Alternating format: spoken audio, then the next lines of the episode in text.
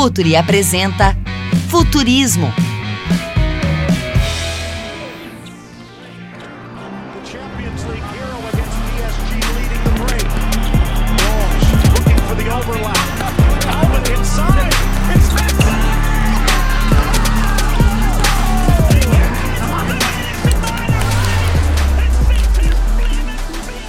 Olá, futeboleiros, olá, futeboleiras no ar, mais um capítulo do Futurismo, sempre com Eduardo Conde Tega, o podcast que tenta desvendar o futuro, se é que isso é possível, Tega.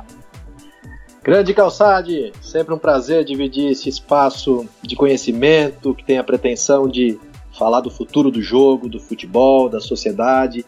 Dividi-lo com você é um privilégio, uma honra, amigo. Tega, eu queria que você apresentasse a nossa convidada de hoje.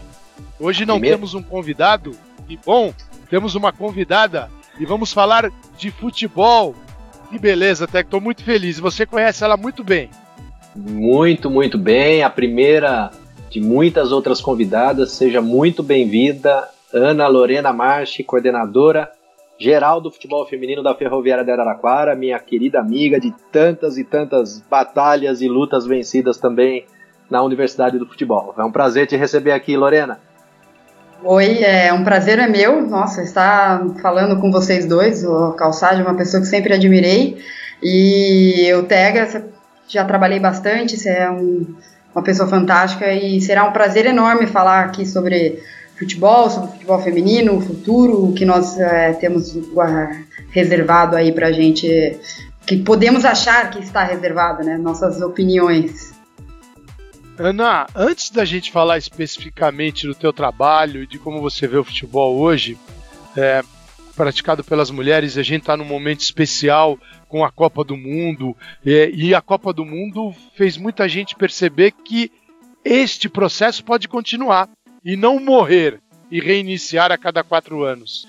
É, eu queria que você falasse, contasse um pouco da sua trajetória, né? Porque ainda o futebol é, ele é um meio que exclui as mulheres, ele é um meio muito machista. Então, quando você é, fala que tem uma mulher neste ambiente do futebol, pode parecer que ela tenha caído de paraquedas ali.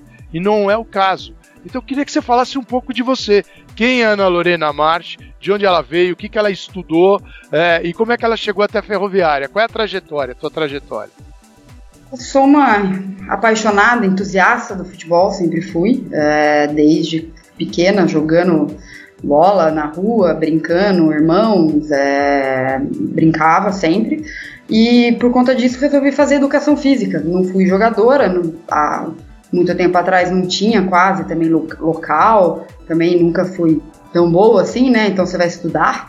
Daí eu resolvi fazer educação física e dentro da educação física fui apaixonada e comecei a fazer estudos, principalmente na área de análise de desempenho. Então resolvi fazer é, tanto na minha monografia, fiz mestrado e doutorado já nessa área de análise de desempenho, então fiquei aí muito tempo na área acadêmica. E dentro da área acadêmica, quando eu estava no meio dela, eu acabei é, começando a ser estagiária da Universidade do Futebol. Então, lá em 2010, eu começava a fazer algumas coisas, é, observando, e ali começou a me instigar muito a parte de gestão e a parte de olhar o futebol de uma forma mais sistêmica. Isso aprendi muito, principalmente com o professor Medina e com o Tega, a olhar o futebol de uma maneira diferente, né? Olhar ele em diversas áreas, não só análise, não só gestão, em, toda, em todas as suas esferas. Então, em concomitante ao meu, ao meu doutorado, eu fui fazendo, fui trabalhando na universidade, depois fui contratada, fui crescendo ali dentro até me tornar coordenadora de conteúdos. Então, fiquei por sete anos dentro da Universidade do Futebol, terminando o meu mestrado e doutorado. E nesse meio tempo eu também fui trabalhando, começando a fazer algumas coisas com futebol feminino. Dentro da Universidade do Futebol, querendo olhar um pouco os cursos, mostrar que ele existe, futebol feminino, é, mostrar que nós mulheres trabalhamos com isso, discutimos todas as áreas. E surgiu o convite de eu trabalhar depois na, na Ferroviária, como uma coordenadora para trabalhar em todas as categorias, tanto categorias de base até o profissional. Foi um convite é, daqui do, do clube, junto com o prefeito da cidade. E então eu estou aqui já tem dois anos e meio, quase três, fazendo parte desse projeto. Mas eu sempre, durante minha caminhada inteira, estudei futebol, fui atrás de diversas é, áreas, participei de diversos cursos dentro da, da, universidade do futebol, onde eu consegui ver o futebol de uma maneira diferente. Então é isso, eu não, realmente não caí de paraquedas, só bastante tempo nessa área, estudando, aprendendo com todas essas pessoas que eu tive a oportunidade de é, trabalhar junto. Maravilha, Lorena. Legal, hein, TH? Muito, muito. Foram, me, vem aqui durante a, a Lorena falando, me vieram lembranças importantes aí dessa, desse período de tantos projetos, né, de participar de uma, de uma grande transformação na cultura de formação do futebol brasileiro, que a universidade fez parte, faz parte, né? Então foram, foram projetos bacanas, histórias incríveis aí que a gente vai guardar para sempre com, com, muito carinho. Lorena, deixa eu, deixa eu começar a, a te provocar aqui é, e exercitar um pouco do futuro que pode acontecer no futebol feminino aqui no Brasil. Né? A chegada da Pia Sundhag ao comando da nossa seleção, é, eu tenho a impressão que pode sim elevar o, a, o nível da compreensão tática do futebol feminino, é, entre outras coisas. Mas ao chegar no Brasil, ela disse que quer participar de uma revolução no futebol feminino. E aí que eu, que eu faço esse ponto de, de, de inflexão. Se hoje a gente tem apenas o telhado do futebol feminino, dessa estrutura, né, e pouco ou nenhum alicerce, buracos muito consistentes e importantes do telhado à base. Né, e a gente sabe que para um ápice ser plenamente desenvolvido, a base dessa pirâmide, é, ela também tem que ser devidamente muito bem estruturada. Como é que você vê, é, como é que a gente faz uma revolução no futebol feminino dessa forma, Lorena? Eu acho que existem muitas coisas para mudar. Eu acho que a, a, a Pia ela está dentro de uma seleção, acho que ela vem e ela precisa ajudar a CBF a pensar a, a exatamente isso, a pensar principalmente na base na, na base da pirâmide. Eu preciso pensar um futebol feminino é, massificado. Se a gente compara, por exemplo, com os dados de meninas praticantes é, de categorias de base é, nos Estados Unidos, por exemplo, onde ela trabalhou por muito tempo, que é legal, ela pode trazer esse conhecimento para cá, é, é, absurdo, é milhões de vezes maior. É, é massificado. Lá o futebol é massificado. Na Europa também está cada vez se tornando mais massificado. Eu acho que a gente precisa começar a pensar nesse, é, nesse alicerce, exatamente essa base dessa pirâmide, que ela vai ser é, transformada de várias maneiras. Tanto é, categorias de base formais dentro de clubes, como práticas é, escolares, é, práticas amadoras, que são muito importantes na formação do ser humano e a formação principalmente ali mais baixa, não, não necessariamente já na categoria de base com 15, 16 anos. Acho que a gente tem que pensar em massificar. Para isso a gente precisa qualificar professores, qualificar é, clubes, é, criar campeonatos, porque senão eu não tenho, não tenho o que fazer. Eu tenho meninas que não têm campeonatos para jogar. E a gente tem o primeiro campeonato brasileiro sub-18 só no ano de 2019. Então o primeiro campeonato nacional de base aconteceu só esse ano. Então quer dizer, a gente ainda está engatinhando e a gente precisa disso, a gente precisa aumentar toda essa, é, essa base para que eu possa realmente ter jogadoras de qualidade. E para isso, daí, para a Pia poder trabalhar com mais qualidade, para que a seleção ela é a ponta do iceberg, né? A gente precisa pensar numa uma coisinha embaixo que é muito grande e ela precisa ser pensada é, em conjunto, confederação, clube, em várias, várias esferas. Ana, é, foi perfeita a intervenção na CBF em contratar a Pia. Acho que foi ótimo. Agora, não se deve tratar como o caso resolvido. Resolvemos o nosso caso e vamos cobrar dela um título olímpico. Ela é bicampeã olímpica 2008, 2018 pelos Estados Unidos. Só que a diferença é que lá ela encontrou toda uma base e desfrutou dela, não é? E aqui ela vai olhar, pedir para olhar para a base e vai tomar um susto.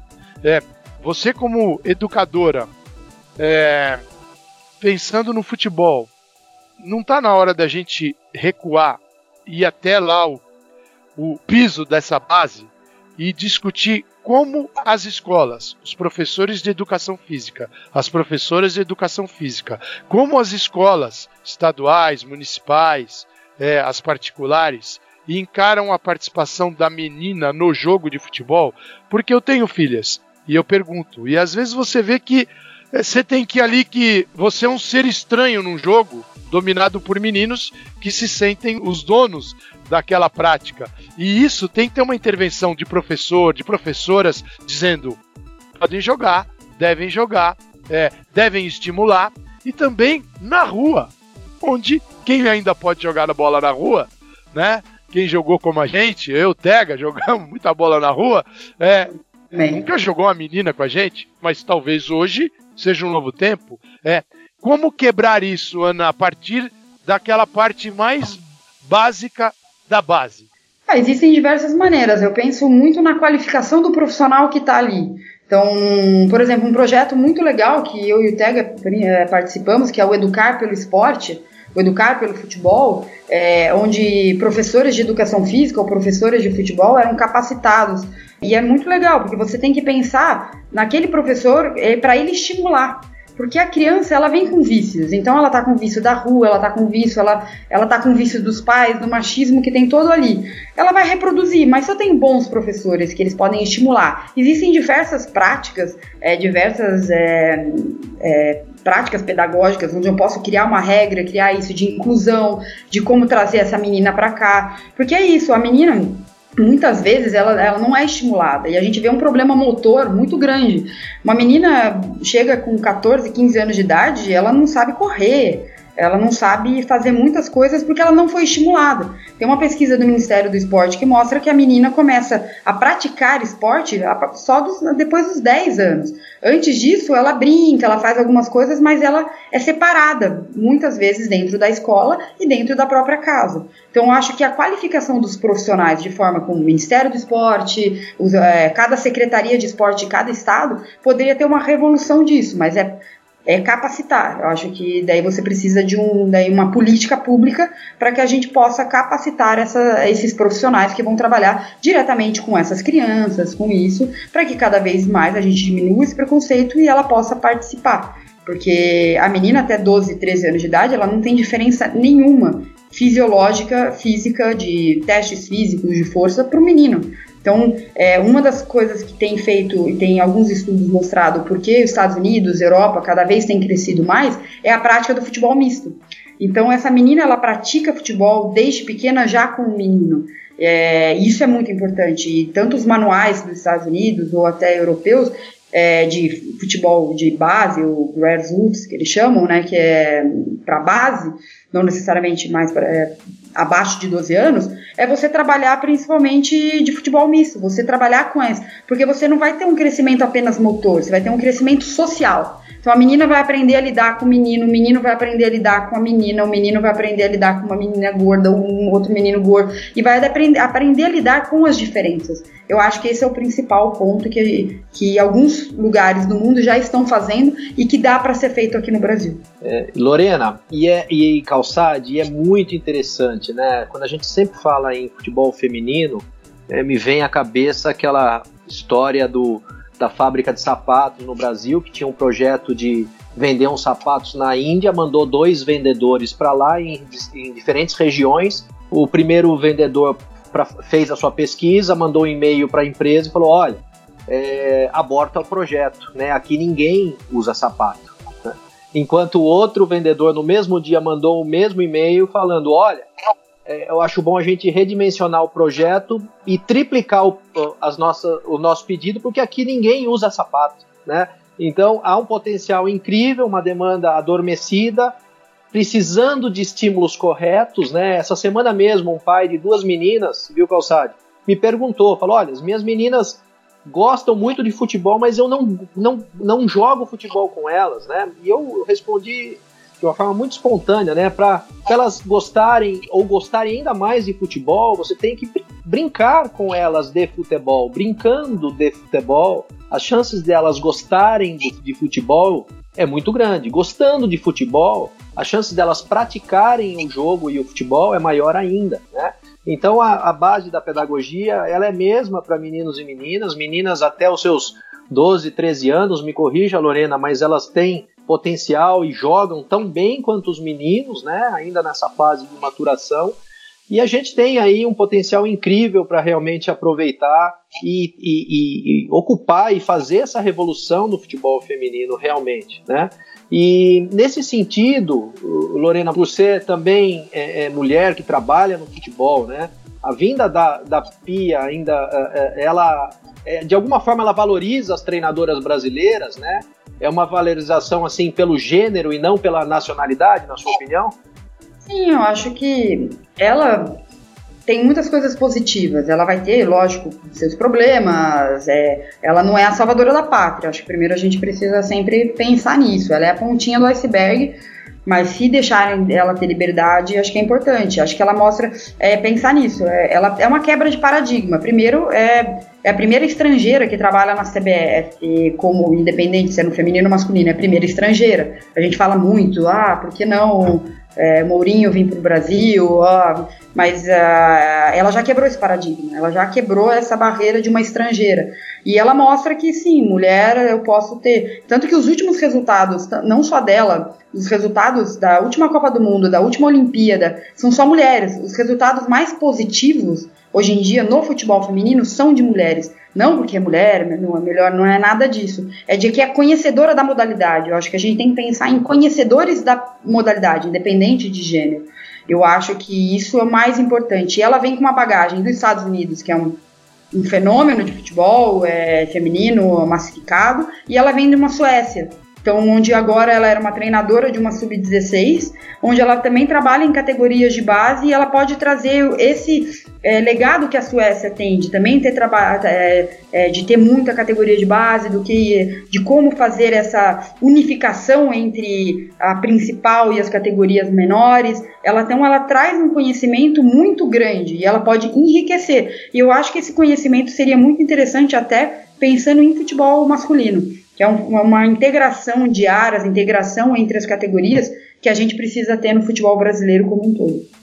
Ana, é, eu acho esse ponto assim fenomenal para a gente começar a entender isso que você está dizendo. É o que eu vejo no futebol quando você fala de mulheres, de times femininos, a gente enxerga adaptações de uma ideia gerada entre os homens e vou adaptar isso para as mulheres. Eu acho que talvez o nosso ponto, não sei se estou errado, o, precisamos alcançar o ponto em que vamos deixar de lado as adaptações e vamos entender este universo que pode ser muito parecido, mas pode ser totalmente diferente em algumas questões. E não apenas continuar promovendo adaptações, que são adaptações que começam da forma mais simples. da uniforme dos homens e elas vão jogar com o uniforme dos homens, né? É uma adaptação, é, é esse aqui o que tem. Não, faça um para elas. Isso não quer dizer faça um shortinho mais curto para elas também. Senão as pessoas não vão entender isso. É, faça para elas e não promova uma adaptação para elas. Eu acho que essa, esse é um dos nossos pontos cruciais agora, e eu entendo que estamos engatinhando, mas é entender que são é como funciona. E o que, que, a, que, que as mulheres precisam? O que, que a base precisa? O que, que as treinadoras precisam? Depois eu vou chegar num outro ponto, que é o ponto também de romper com tudo isso. De não ter mais barreira entre você pode ser amanhã coordenadora da base de um time que só tem garotos, meninos. E qual é o problema então, disso? Lorena, só para pegar esse gancho, né? Eu, a minha percepção é que sem tantos holofotes, né, eu acredito que há possibilidade de se desenvolver nesse ambiente do futebol feminino é, é um, um, ambiente muito mais saudável né, do que a gente hoje tem no futebol masculino. Você tem essa percepção também? Sim, é, eu vejo o futebol feminino, como ele está engatinhando, ele, ele, é um esporte novo, né? A gente tem que pensar que ele é um esporte que a primeira Copa do Mundo é 91. A gente está 60 anos atrasado para o masculino. E o masculino cometeu muitos erros, foi. E a gente pode começar a olhar, o, principalmente os erros que o masculino teve, esse ambiente mais saudável, de não tanta competição, de, de formar realmente um ser humano. Eu acho que o futebol feminino, principalmente na base, eu trabalho com base, tenho outras pessoas que conheço, muita gente que trabalha, de tem um cuidado muito grande de realmente olhar para essa menina de uma forma humana. Porque todo mundo tem um medo, ah, porque ela vai ser desvalorizada, ela vai ser. É, eu não posso tocar, não posso, então tem uma coisa Já que no feminino tem um problema de não olhar, não valorizar o ser humano, que no feminino não tem tanto. A gente olha muito, tem muita preocupação de olhar essa menina ao longo do tempo, de como que ela tá, como ela tá se desenvolvendo. Eu vejo que a gente pode não cometer os mesmos erros, a gente já pode aprender com eles e crescer de uma forma organizada e de uma forma um pouco mais estruturada e mais sistêmica e humana que o masculino. Acho que a gente tem, podemos mostrar coisas muito boas, é, positivas que podem ser utilizadas por outros lugares. Eu acho que tem, tem muita coisa ruim, lógico, mas tem muita coisa boa que está sendo feita. Será que a gente poderia definir isso então, Ana, como não entrar no processo industrial que o masculino entrou de produção de jogadores, deixando o humano do lado e formando. Eu tenho ali como se fosse um produto. E então é. um produto serve ou o produto não serve. E se ele não servir, é problema dele. Sim, eu acho que a gente pode começar é, a crescer de uma forma mais humana. Eu acho que temos tudo para isso. Temos é, meninas, porque as meninas que estão ali não olham dinheiro. Então, uma menina que está jogando com 15, 16 anos, a última coisa que ela está pensando é em dinheiro. Porque ela sai da casa dela, ela está indo morar longe para não ganhar nada. Ela está simplesmente naquele, naquela paixão. E a família também não tem aquela, não vai, não olha ela como produto. Então, ela não olha em dinheiro, a família não olha em dinheiro e o clube também não olha tanto financeiramente.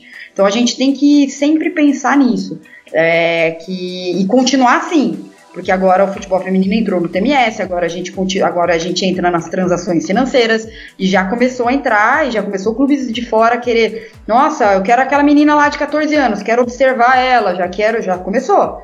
E a gente tem que tomar muito cuidado e a gente não precisa cometer os mesmos erros no masculino. Eu acho que a gente pode crescer e devemos, né? Agora é só vamos. Espero que todos os clubes tenham a mesma mentalidade. Ana, diz um pouco antes da gente. A gente tem um. No próximo bloco vamos abordar outros temas, mas para encerrar esse daqui, como é o teu dia a dia? É, o que está aí debaixo da tua responsabilidade no futebol da Ferroviária? É base, é, são todas as meninas, quantas garotas, é, quantos campos, treinadoras, treinadores. Que, o que, que você controla, para a gente ter uma ideia? Nossa, bastante coisa. Minha vida é basicamente num ônibus viajando com a equipe. É, mas não, então eu tenho a equipe principal. É, Nela tenho todas, é, tenho, uma uma treinadora, tenho uma preparadora de goleiras, fisioterapeuta, preparador físico, é, supervisora, que também é da base. É, então eu tenho oito pessoas na, na, na, do principal. Então, toda a parte de logística, então a gente tem Campeonato Brasileiro, Campeonato Paulista acontecendo de março a outubro. É, jogos quarta e domingo, então tem jogo quarta e domingo com logística, com viagens. É, eu estava em Salvador no final de semana, voltei, estava em São José do Rio Preto, voltei, e agora tem jogo em casa. Então tem toda a parte de logística do principal, mas além disso eu tenho as categorias de base. No principal são 30 atletas e nas categorias de base eu tenho mais 25, 25, 30 atletas. Se eu contar até do sub-15 até o sub-17. Daí eu tenho um sub-14 também, que daí ele é um pouco mais de meninas da cidade. Eu tenho um alojamento por principal e eu tenho um alojamento para categoria de base. Categoria de base eu também tenho uma outra comissão. Tenho técnico, tenho auxiliar, então tem mais toda a parte de comissão da categoria de base do Sub-17. A gente disputa Brasileiro Sub-18, Campeonato Paulista Sub-17, que vai começar agora, e jogos regionais, alguns jogos mais uh, da secretaria. Também tem toda a parte de logística eu faço, alojamento, cuidar das meninas, contrato, então tem toda a parte de comissão, é, parte metodológica também, como que a gente vai trabalhar metodologicamente tanto da base para o profissional. É, a gente tem um documento orientador para isso, para dizer que tipo de atleta, a gente tem um atleta específico, a gente tem uma formação de atletas específicas do que a gente quer a ferroviária tem um perfil de guerreira grenade, é, então a gente tem esse perfil muito bem estabelecido que funciona para captação de atletas. Então a gente faz também junto com as comissões, principalmente da base, captação de atletas, aí como trabalhar essa menina ao longo do tempo. A gente não tem sub-20, futebol feminino esse é o principal problema, não tem sub-20, não tem campeonatos nessa idade, então a menina com 17 ela sobe para o profissional, que eu vejo aí um grande problema no Brasil. É, mas é isso, eu faço basicamente meio que tudo isso. Eu mexo com todas as categorias. Todas Ufa. as categorias, tudo. Só isso, viu, Calçados? Só. Só de ouvir eu cansei. Mas, não, e ainda não tem sub-20. A gente está falando de problemas estruturais quando uh, falamos de Pia Sundhag assumindo a seleção principal e temos um problema estrutural imenso né, na, na, até chegar à seleção brasileira. Então essa é a tarefa de quem tá, de todos nós. Bom, a gente está encerrando o primeiro bloco. Vamos, Vamos lá, lá, Tega? Vamos lá. Acesse apoia.c barra Futuri e apoie este podcast.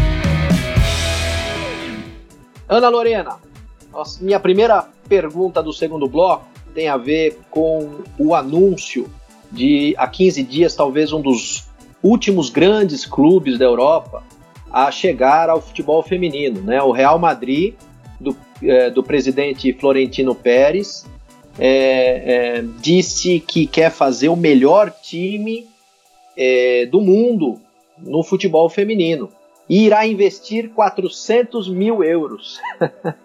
Ou seja, é, comparado à realidade do futebol masculino, é, poderíamos dizer que é muito barato é, se fazer um futebol muito é, legal para patrocinadores, é, para a indústria ávida por consumir é, o futebol feminino, né, que, que, como bem disse o Calçade no início do programa, é, mostrou através da, da, última edição da Copa do Mundo na França um potencial incrível e que quer mais espaço, né, e que os torcedores querem consumir mais o futebol feminino.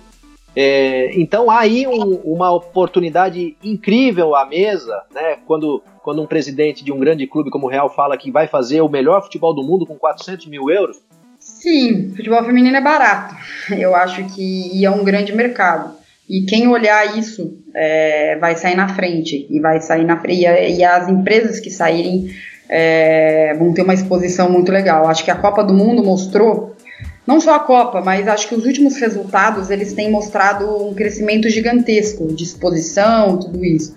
A Premier League feminina, por exemplo, a, ela foi, é, na verdade não a Premier era a League, mas é o campeonato inglês é, feminino, já foi vendido para duas TVs.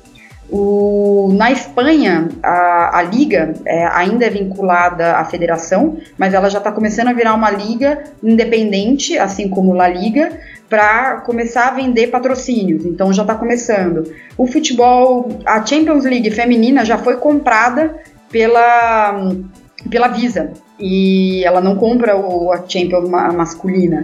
E acho que isso que é interessante. Tem começado a ter patrocinadores específicos para o feminino e pessoas consumindo o futebol feminino. No último relatório da UEFA, o crescimento da, da Champions League, o crescimento da, da, da Euro, é, que a, a, última que teve, que a Holanda ganhou, foi absurdo. O crescimento de público, o crescimento de televisão. É, e o Brasil está nisso, a gente só precisa aprender a olhar, só que o mercado brasileiro não conseguiu. Por exemplo, nós somos a maior audiência da Copa do Mundo. No mundo. Nós não chegamos na final, mas nós somos a maior audiência. Aqui tem um público ávido por querer consumir, mas a gente não está olhando e não está querendo ver. A, a, a, Bandeirantes bateu recorde de audiência passando o Campeonato Brasileiro. É, a, cada vez mais público vendo lá na Europa também, batendo recordes e recordes cada vez mais de público no estádio, pagando. Ou seja, a pessoa, ninguém dá um tiro na pessoa com uma arma falando você vai lá assistir. Não, a pessoa pagou, saiu de casa, 60 mil pessoas para assistir, Atlético de Madrid e Barcelona. Eu acho que isso é muito legal e tem mostrado que é um, é um produto. E assim, quando vira um produto, quer dizer que vai crescer, né? Eu acho que quando você tem pessoas querendo assistir, é, pessoas querendo investir, daí acho que a tendência é crescimento muito grande. Eu só espero que esse crescimento uma hora chegue aqui. Mas é, é impressionante o crescimento que está tendo nos últimos relatórios financeiros, tudo isso mostra esse crescimento absurdo. Bom, Ana, é, a questão comercial ela chega a ser burra, porque a população brasileira, você pega dados de IBGE, tem 51,7% de mulheres. E o futebol trabalha todos os dias para excluir as mulheres deste cenário. Não é? Elas não, a arquibancada às vezes é um lugar hostil, você, mas nós já encontramos, movi encontramos movimentos de torcedoras. Sempre gosto de citar o Malvinegras, ligado ao Corinthians, ao time do Corinthians, de garotas que se reuniram e vão e ocupam o espaço e se manifestam e têm visibilidade para assistir, seja o time do Corinthians, dirigido pelo Carilho, time feminino, mas elas estão lá. É, tem produtos ligados a mulheres, tem toda uma população que é maioria no Brasil que o futebol prefere esconder. Até é, é um apelo, até para um ato de inteligência. Você, mesmo quem não, né? Se, quem acha que não é grande coisa, mas poxa, comercialmente falando, é uma burrice. Não estou dizendo, eu não estou, obviamente, me movendo pelo olhar comercial. Eu só digo que existe um potencial, é isso que você acabou de falar, tão grande e tão assim deixado de lado. Ele é secundário hoje. E a gente pode estar diante de algo grandioso. É, eu espero, eu tenho assim, a maior esperança é, de que o novo presidente da CBF, o Rogério Caboclo, que assumiu em abril, então a partir de abril que ele vai ser julgado, que realmente ele promova essa mudança, porque ele vai ter pela frente algo novo, é, mas que precisa de muito cuidado, muito carinho, muita atenção e um entendimento. Mas essa questão comercial, eu acho que a Copa do Mundo mostrou também, e ela é importante, de marcas que se aproximaram, de audiências. A maior audiência da final foi aqui no Brasil. Foi. E o Brasil não estava na final. E eu, oh, eu cansei de receber mensagem aqui no Instagram. Ninguém vai ver isso. É, ninguém vai ver, quase todo mundo viu. Exato. Todo mundo ligou e prestou atenção. E é isso. É, eu fui na cabeleireira, eu fui andar na rua, fui todo mundo. Nossa, que legal, futebol feminino. Você viu? Passou na Globo, eu conheço a jogadora. O fato de passar numa, numa emissora de TV aberta também modifica um pouco a lógica, né? Porque agora pessoas que o produto não chegava, agora o produto chega. E ela começou a gostar. Falou, nossa, que legal, muito mais legal assistir, as meninas que não sei. Pessoas que às vezes é, elas não vão atrás do produto. Existem vários tipos de consumidores, pessoas que vão atrás, tudo isso. Mas tem aquela pessoa que está em casa, que o que passar ela vai consumir. E a gente está atingindo essas pessoas. E por isso o crescimento gigantesco do futebol feminino, de visibilidade. E, e o brasileiro está querendo consumir, as marcas só não estão vendo ainda. É, mas algumas estão começando. O Campeonato Brasileiro tem seu primeiro patrocinador, então está começando a ter. Acho que é o começo, o início. Aqui está engatinhando, enquanto na Europa já está há anos luz na frente, com empresas muito maiores, campeonatos mais organizados. Acho que é, a gente está engatinhando, mas estamos tendo essa visibilidade. É, a gente aqui na ESPN, nós é, colocamos na grade fixa da ESPN Extra o Mina de Passe, que é uma alusão ao linha de passe e é um programa que agora vai tratar de futebol, futebol das mulheres, para as mulheres, jogado pelas mulheres. É, nós vamos lidar toda terça às nove e meia da noite ao vivo e a gente vai falar sempre e vamos falar de campeonato brasileiro e de desenvolvimento.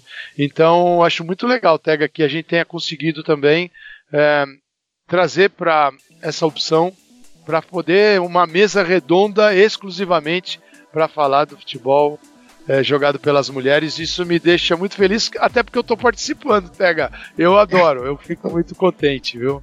Com certeza, isso é um, grande, eu... é um grande passo, é um grande passo mesmo. E é... a Ana está convidada, viu? Opa, convidada só me convidar já. que eu estarei lá. Tá? Poucos sabem, mas o Calçade, viu, Lorena? Ele é, ele é, é, professor, ele é treinador também de um time de meninas, né? É, acompanho ele, sei. É, exatamente. Então, então vocês dois, vocês, vocês dois estão no campo é, quase sempre, né? E eu queria até é, é, é, ampliar essa minha pergunta com o gancho que você deixou feito uh, pela pergunta do Calçade, né? Como estratégia de, de desenvolvimento, qual que é a tua intuição? Porque é, o horário nobre, né, o prime time, no padrão do futebol brasileiro, né, é, é, sempre foi muito visado e, e uma forma de, se, de, de é, é, fazer o negócio o futebol acontecer no país, né? Agora, até pela, pelo horário é, da, da última Copa do Mundo, em dias da semana, né? E com as novas tecnologias de streaming, de canais que vem fazendo uma verdadeira disrupção no modelo tradicional de distribuição de, de conteúdo de futebol, é, é, a tua intuição é que talvez fugir desse, desse horário nobre e ir para horários alternativos e formas de transmissão alternativas de eventos de futebol para mulheres é, é, pode ser um caminho para se prosperar, na tua opinião? Com certeza. Eu acho que já estamos utilizando disso. Você pega, por exemplo, a Federação Paulista, ela já utiliza de formas de transmissão via Facebook. Ela já utiliza de forma de uma nova forma de streaming para transmitir todos os jogos. É, e a Liga Espanhola também faz isso por transmissão de streaming. Perfeito. Eu consigo assistir a Liga Espanhola, eu assisto Barcelona é, e vejo é, o Atlético de Madrid. E acho que a CBF também tem feito isso é, com jogos da seleção brasileira feminina, tem transmitido através é, de alguma plataforma. E eu acho que isso é promissor, é muito bom. É, não te não não ficar dependente apenas de uma TV aberta, de um canal fechado, ou isso para a transmissão do seu campeonato. Eu acho que algumas federações aqui no Brasil, é, no exterior, têm demonstrado que têm demonstrado números muito bons através, fazendo a transmissão através de streaming, que é muito legal. E eu acho que o futebol feminino pode se é, quebrar um pouco esse paradigma que tem o futebol masculino que é muito com, com TV, com isso. Eu acho que o futebol feminino pode crescer de uma forma diferente e mostrar que dá para fazer diferente também. Ana, você, é, a gente está vendo assim, a gente está vendo a Série A2 do Brasileirão. É, você tem camisas poderosas ali. Você tem Grêmio, tem Cruzeiro, tem Palmeiras, tem São Paulo. É, é claro que não é que os clubes acordaram para isso você tem licenciamento, você tem toda uma série de. O sistema do futebol hoje, acho que é o jeito, né? A gente tem que comemorar isso pelo menos. Acaba existindo toda uma pressão para que o futebol feminino seja desenvolvido e os clubes entrem nessa. Quando você tem essas camisas, elas ajudam muito. Mas existem trabalhos no futebol feminino que vêm de muito tempo que não tem essas camisas tão fortes, mas que tem um trabalho poderoso. Como você vê essa essa relação de forças agora das camisas, é, que nem sempre tem tanta convicção do que estão fazendo, mas estão fazendo, e daqueles que têm muita convicção do que estão fazendo, mas não tem talvez aquele apoio que um grande time possa angariar, né? Até com patrocinadores. Como é que é você dividiria isso? Olha, a obrigação, ela vem, acho como uma coisa positiva, não vejo como algo negativo, acho que é necessário. Ah, e também a federação faz porque um dia vai se transformar no mercado. Acho que não é também por apenas obrigação. Ah, porque a FIFA também é uma determinação da FIFA para as suas confederações e para cada federação. É uma determinação mundial, não é só a CBF. Isso acontece na UEFA, isso acontece na Comebol, isso acontece em vários. Tanto que o licenciamento ele é da Comebol e ele também tem da CBF, mas tem o principal que é o da Comebol de competições sul-americanas. É, eu vejo como uma coisa positiva. É, ter grandes camisas é sempre interessante, é, não podemos negar isso, mas a gente não pode negar os clubes que fazem isso há muito tempo. Porque times grandes já tiveram futebol feminino, já acabaram, já depois retomam, né, acabam. Você nunca sabe exatamente como vai ser, se vai ser um projeto, se vai ser bem feito, se não vai ser. Existem projetos de camisa grande que são muito bem feitos, mas tem alguns que acabam não sendo tanto.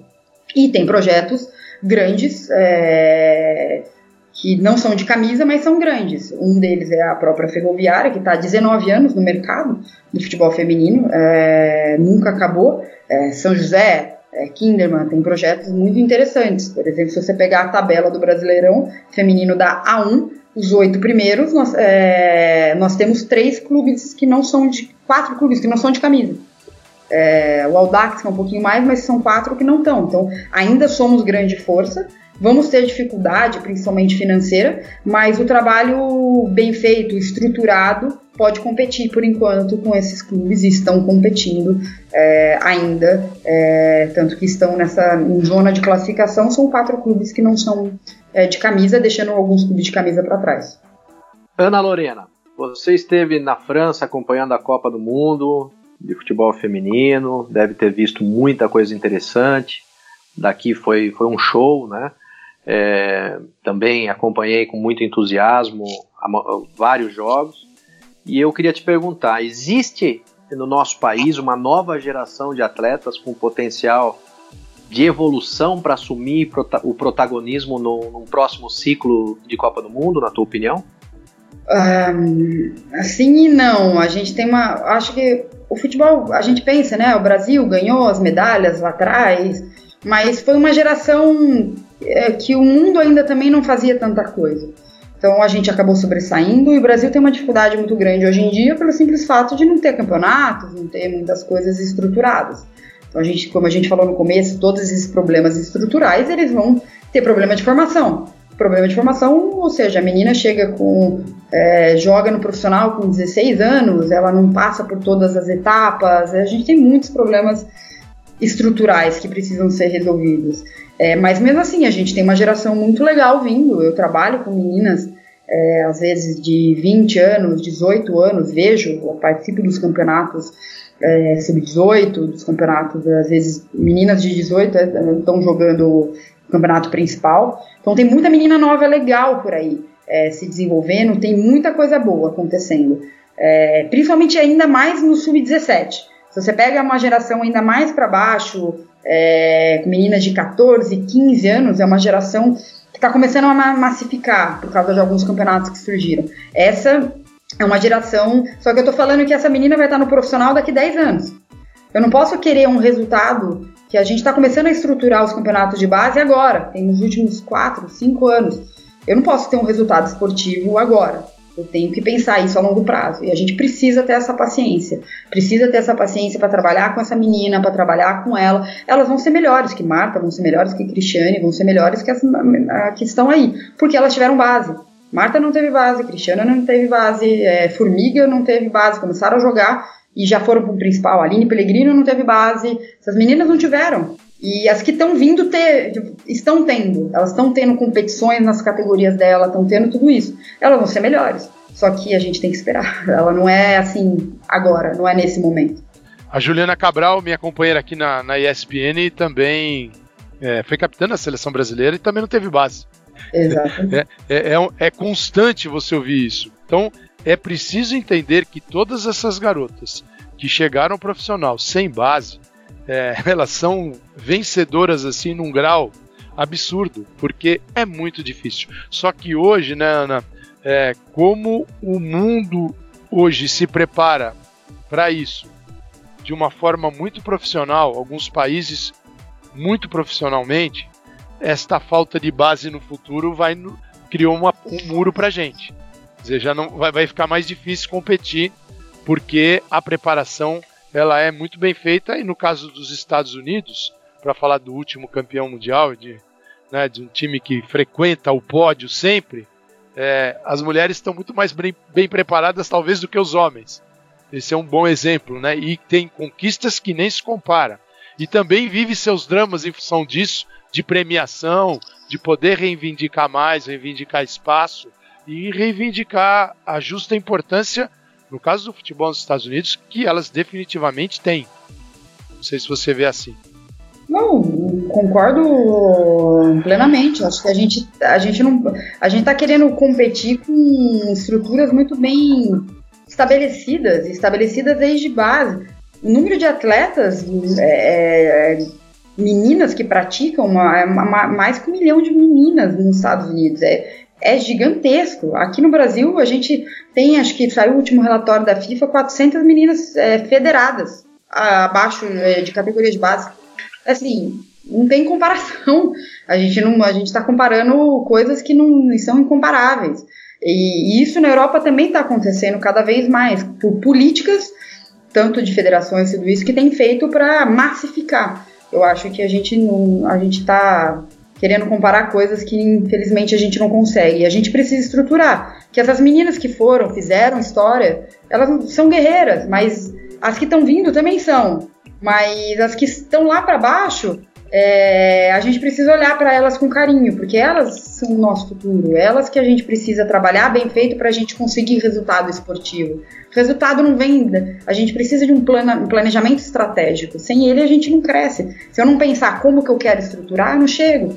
Acho que temos demonstrações aí claras, não só no futebol feminino, no futebol masculino, claramente grandes projetos que culminaram num, num campeonato mundial. É, ou um bom desempenho como Bélgica, Croácia no masculino, Alemanha, acho que são projetos a longo prazo e a gente precisa pensar nisso aqui no feminino, ter um planejamento estratégico. Perfeito, né? estamos chegando ao fim. Sim, eu queria só fazer um gancho, né, com que a, com essa palavra mágica que a Lorena nos deixou, né, de planejamento a longo prazo, né? Eu pergunto aqui para para nossa convidada, será que o Lyon, o Olympique de Lyon, há 15 anos, quando começou do chão o seu projeto de futebol feminino, você acha que ele, será que ele pensou em resultado de curto prazo ou onde ele queria estar em 15 anos, né, Calçade? Um time que tem seis Champions Leagues, é uma referência mundial na modalidade, abastece é, é, é, com suas atletas a, a, a seleção francesa, é, e, e, achei muito legal, né, por parte da Federação Francesa na Copa do Mundo, este reconhecimento que o Lyon, do investimento feito, do seu projeto de longo prazo, de planejamento, e as semifinais, as duas semifinais e a final aconteceram no lindo estádio do Olympique de Lyon, lá em Lyon, onde é, é a Lorena pôde acompanhar. É, então é, é, é, justamente isso, né? Um, é um projeto de longo prazo, muitos desafios a serem superados, preparar e estimular toda ainda uma contracultura né, do, do futebol não é para meninas, né, que tem que permeia muitas cabeças ainda é, de pais, é, de mães e que é, esse mundo novo de mídias sociais do século 21 é, vem acelerando, vem tornando essas mudanças possíveis e eu continuo otimista, viu, Calçado e Lorena? Sempre serei. Não, eu sou muito otimista, acho que projetos bons estão surgindo cada vez mais, existem muitos cases que a gente pode. O Lyon é um deles, o Barcelona tem, tem sido também, o Atlético de Madrid, posso citar muitos outros, PSG, é, aqui no Brasil também tem cases interessantes, eu acho que é, a própria federação, a UEFA, a Federação Francesa. Eu achei muita coisa boa acontecendo, muita coisa interessante acontecendo e crescendo. Acho que não só acontecendo, elas estão crescendo. Os números, as coisas, é, é mercado, é, a gente tem que tem que pensar em todas as esferas, né? É, desenvolvimento estratégico, tem que pensar mercado, a gente tem que pensar categoria de base, formação, é, fisiologia, todas as coisas. E é muito legal, o futuro é muito promissor. É, a gente só precisa saber tratar ele de uma forma boa. É só, infelizmente, a gente lida. Infelizmente, o calçado tem que ficar recebendo milhões de mensagens falando que ninguém vai assistir. Infelizmente, eu ainda tenho que ficar também recebendo mensagem que não vai dar certo, que por que, que tá fazendo aí. Tem, infelizmente, ainda tem muitas coisas, mas a gente brigando, fazendo muito bem, estrategicamente pensando, eu acho que a gente chega longe e vamos nos tornar uma potência, um mercado gigantesco. Acho que digo, daqui 10 anos, na hora que a gente conversar de novo, a gente vai falar coisas completamente diferentes. Poxa. Não, vamos conversar antes, que é isso. É... Não! o Calçade falou que vai é. cruzar com você aí no campo muito em breve, viu, Calçade? Ah, viu, viu, Lorena? Que ele tá indo aí para. É nada. Foi, foi, foi, é foi convidado para dirigir um grande clube brasileiro aí. Brincadeira, são loucos. É que eu tô com as minhas meninas aqui na ESPN, eu adoro, adoro essas garotas. É, e ali com elas eu aprendi a ver como as mulheres gostam de futebol. É, porque quando a gente sai para treinar é, nos horários que o trabalho jornalístico permite, e são todas jornalistas, a gente vai treinar às 10 da noite, às 11 da noite, vai jogar nesses horários e você encontra quadras, às vezes com outras meninas também. É, e quando você tem duas quadras, três quadras ocupadas exclusivamente por garotas, numa segunda-feira às 10 da noite, algo deve estar acontecendo. Né? Não é um bando de loucas que resolveram. Né? Alguma coisa está acontecendo.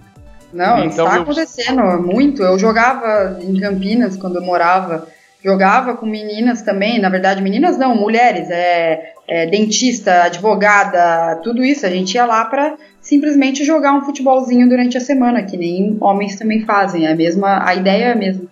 É, não precisa assustar ninguém. É, é. Esse é o ponto que a gente vai continuar trabalhando muito. Eu agradeço demais é, você, a você, Ana, de estar com a gente aqui nesse podcast, que fala de inovação, de conteúdo, de conhecimento, tenta, a gente tenta enxergar o futuro e esse foi um programa que falou do presente, mas tentando olhar para o futuro e é um futuro de uma modalidade de um esporte, né, da prática pelas mulheres que vai crescer muito.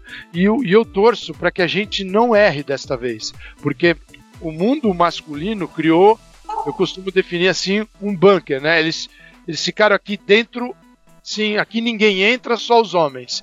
Mas as mulheres não podem, como resposta, criar essa versão feminina.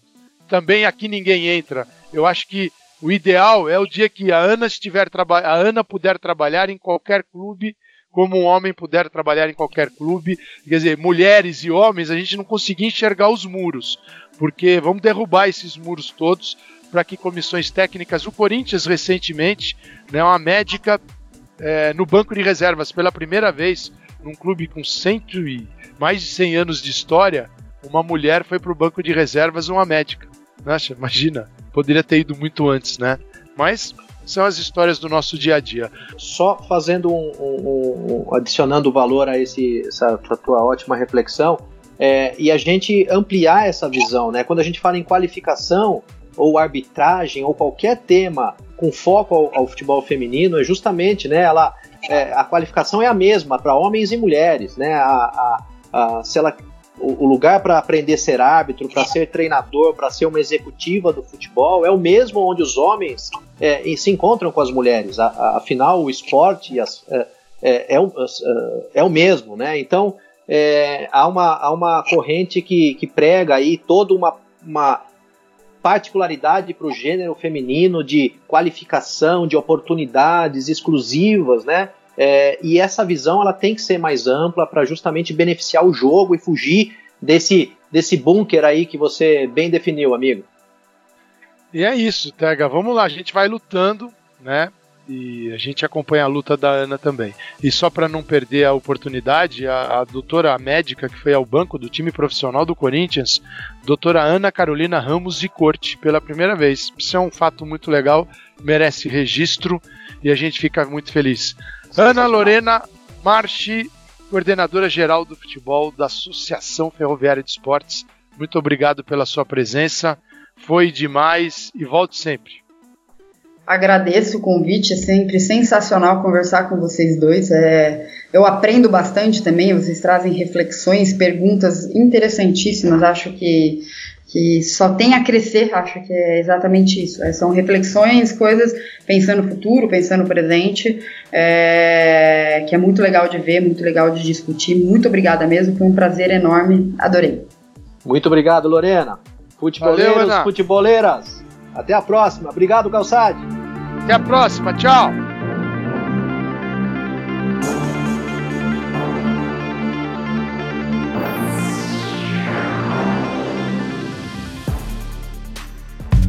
Futuri apresentou Futurismo